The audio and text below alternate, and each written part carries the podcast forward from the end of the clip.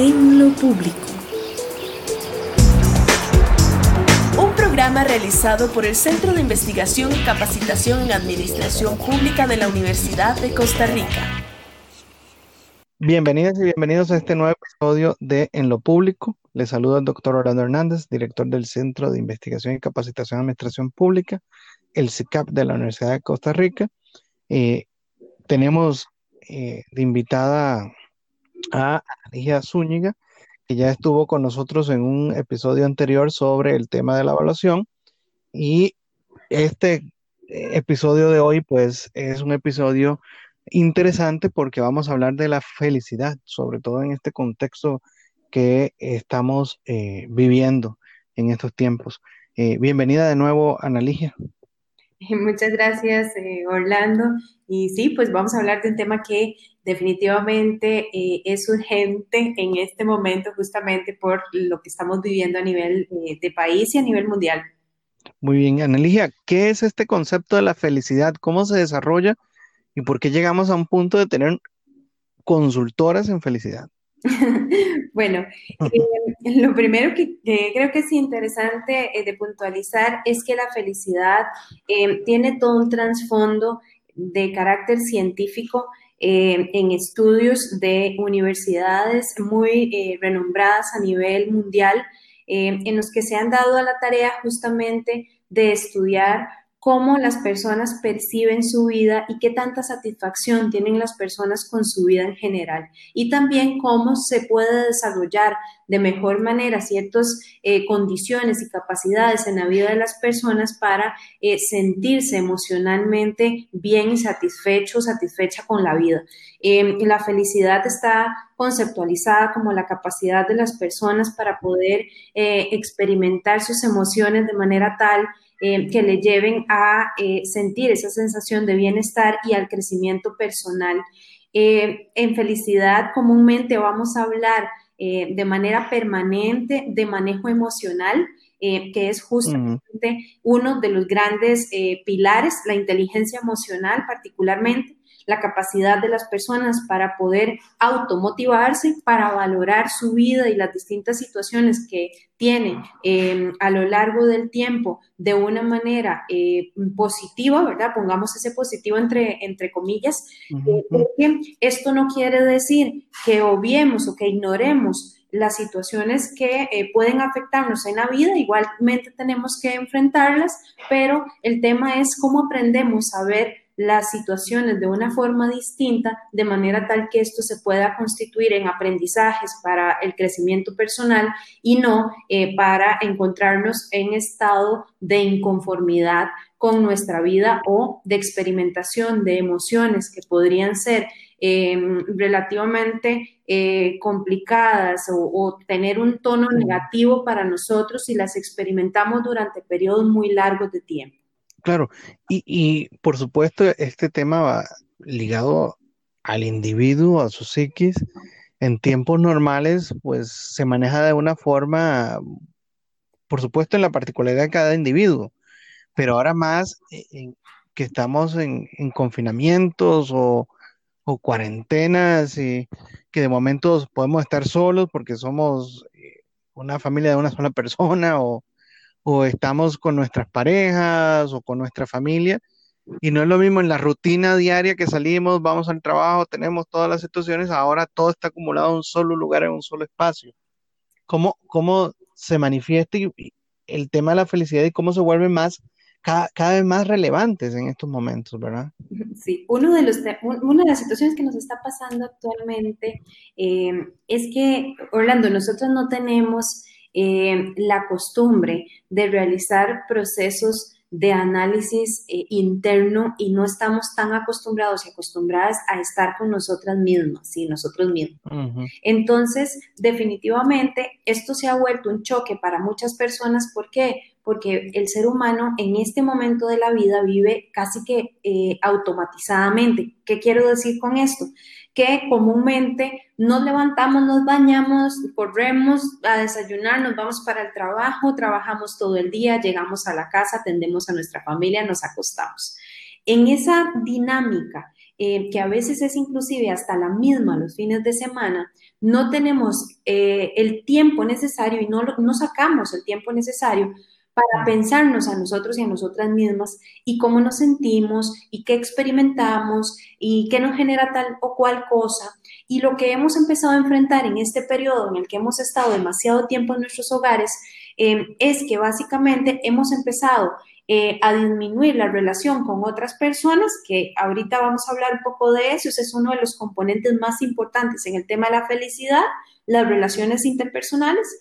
Em, y por otro lado, hemos estado eh, con mayor cantidad de tiempo para poder em, estar analizando la situación y además enfrentamos otras condiciones contextuales como el miedo, el temor, la angustia por la pérdida de personas que queremos, etc. Entonces, tenemos una serie de elementos, se podríamos hablar de la dificultad que tienen las personas para verse hacia adentro, para estar en soledad, inclusive a veces para estar hasta con nuestra pareja, porque no estamos acostumbradas, acostumbrados a estar tanto tiempo en casa. Entonces, esto de repente nos genera roces, eh, genera que tengamos diferencias y que, o que inclusive no nos hayamos dado cuenta em, de situaciones que no nos parecían tan agradables, pero que como no estábamos en casa no podíamos ver.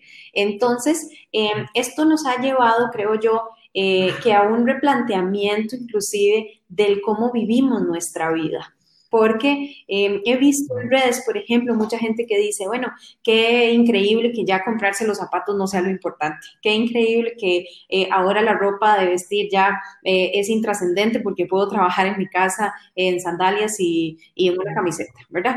Em, entonces, la gente empieza en este periodo a valorar ¿verdad? Otro tipo de cosas y a experimentar otro tipo de cosas. Si las personas en su casa no se dan la oportunidad de empezar en este periodo a valorar cómo se sienten y a valorar qué es lo que están experimentando y a valorar este cambio, pero a nivel interno, para replantearse cosas en su vida, entonces lo que vamos a tener es una crisis profunda en muchas personas que no tienen la capacidad de autorreflexión, de poder verse para adentro y decir, cuáles son estas áreas que yo tengo que mejorar o por qué a mí me es tan difícil permanecer en este espacio con esta persona si he convivido con esta persona tanto tiempo, ¿verdad? O cómo estoy llevando mis relaciones familiares, eh, por qué estoy teniendo tanto conflicto en este momento. O sea, de alguna manera esta situación sí ha generado mucha crisis,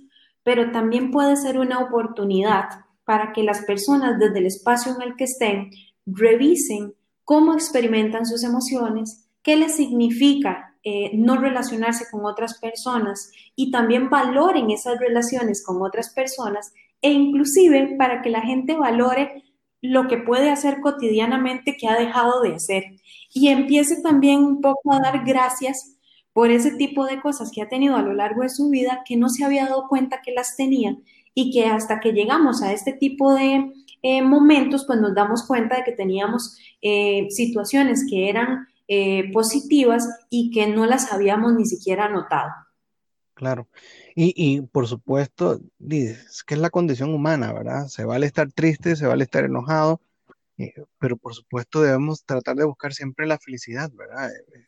El, el, bienestar, ¿verdad? Por supuesto. Exacto. El, el tema es que, y esta es otra, otra, otra cuestión muy importante en el trabajo de la felicidad.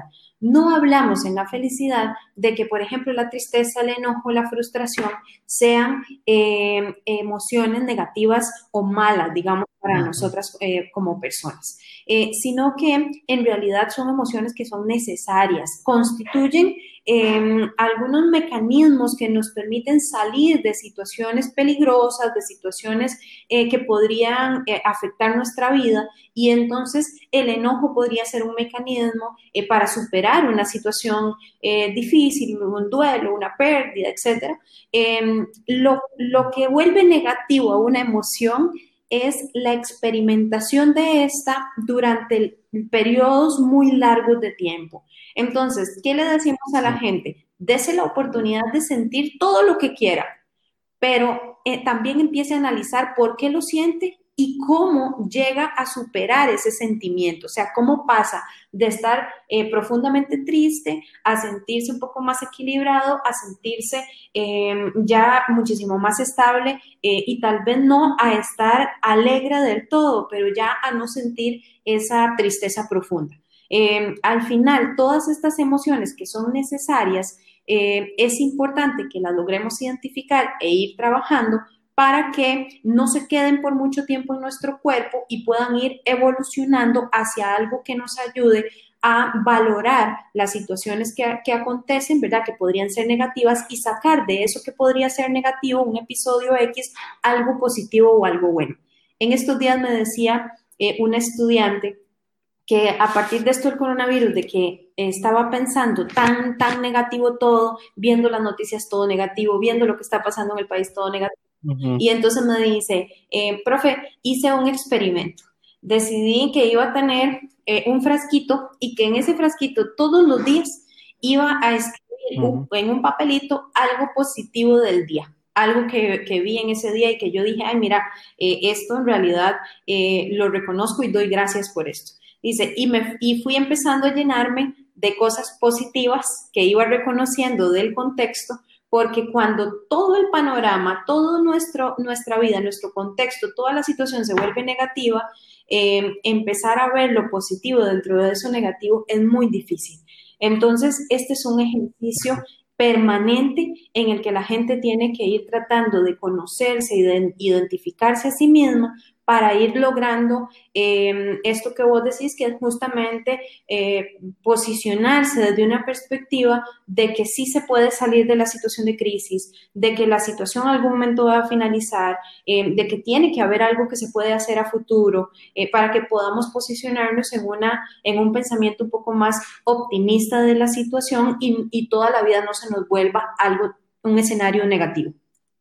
Yo creo que como, como personas somos como esponjas, ¿verdad? Si, si recibimos una carga de noticias negativas, ¿verdad? O lo que tenemos alrededor es negativo y que a veces no lo, a veces no lo reconocemos como negativo, ¿verdad? Pero eh, sigue influyendo en, nuestro pensamiento, en, nuestra, en nuestras actitudes incluso, eh, nos va a perjudicar en, un corto plazo, ¿verdad? Eh, nos enfermamos y una acción como de tratar de ver lo positivo, ¿verdad? No tampoco es ir por el mundo pensando que es color rosa, ¿verdad? Porque el mundo eh, eh, es, un, es una jungla salvaje, ¿verdad? Puede pasar lo que sea, puedes levantarte súper feliz y saliste de la calle, te tropezaste y eso rompió una cadena porque la próxima persona que viste la, le trataste mal, a esa persona que iba feliz ese día, pues ya no está tan feliz eh, trató mal a otra persona en, que estaba atendiendo y se vuelve como una cadena, ¿verdad?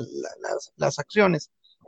Y creo que, eh, sacar el momento, por lo menos el momento, y decir, bueno, esto es positivo y hay que dar gracias, ¿verdad?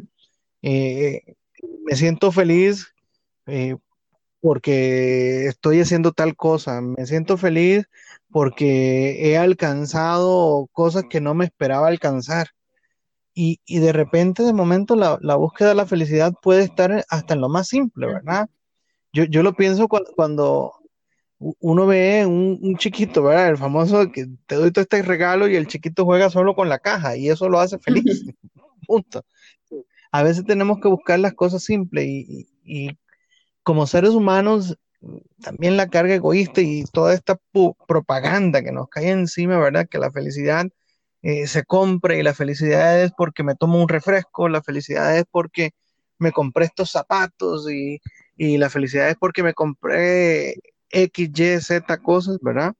Y de momento lo compras, lo tienes, lo disfrutas y, se vuelve a pagar, ¿verdad? Porque eh, hay que buscar siempre un equilibrio, un balance y tal vez hasta en lo más sencillo podría estar eh, reflejado algo positivo que nos que nos cambie la actitud, ¿verdad? Que yo creo que en, el fondo eso es lo que deberíamos de buscar como seres humanos, ¿verdad?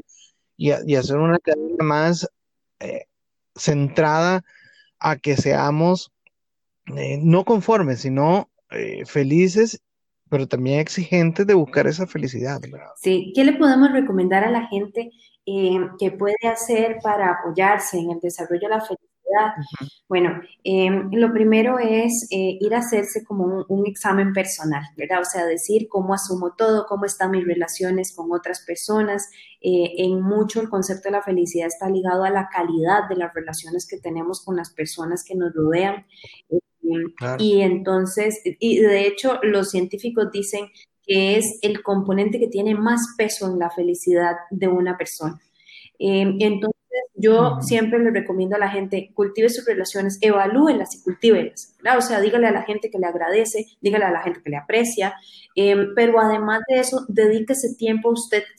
Entonces, defina qué le gusta hacer, qué le gusta comer, a dónde le gusta, eh, qué le gusta eh, como pasatiempo, em, porque eso va a hacer que cuando usted esté muy recargado pueda como liberarse un poco haciendo algo que le gusta. Y la felicidad también obviamente tiene que ver con el cuidado eh, de, de, las personas desde lo físico, desde lo mental, desde lo emocional y desde lo espiritual. Entonces, todo eso compone al ser humano de manera integral y como digo, a veces pasamos tanto tiempo preocupados y preocupadas tratando de resolver la inmediatez que no hacemos cosas que podrían ser muy sencillas en nuestra vida, eh, ver televisión un rato, eh, pintar algo gente que le gusta pintar, leer un rato, estar con la familia, no sé, o sea, las técnicas de la gente podrían ser diversas. Em, y otro tema es ser consciente de que tenemos que agradecer eh, por las cosas que nos rodean para aprender a ir viendo cada vez más cosas positivas dentro del contexto que tenemos y agradecer por esas cosas positivas. Y hay una recomendación que los científicos dan que nos parece muy curiosa, que es realizar buenas acciones. Eh, eso quiero decir que dice que preocuparse por otras personas y tratar de hacer actos bondadosos eh, pueden ayudar a las personas a incrementar también su nivel de felicidad preocuparse por los demás, eh, pero preocuparse o ocuparse más bien del apoyo de los demás,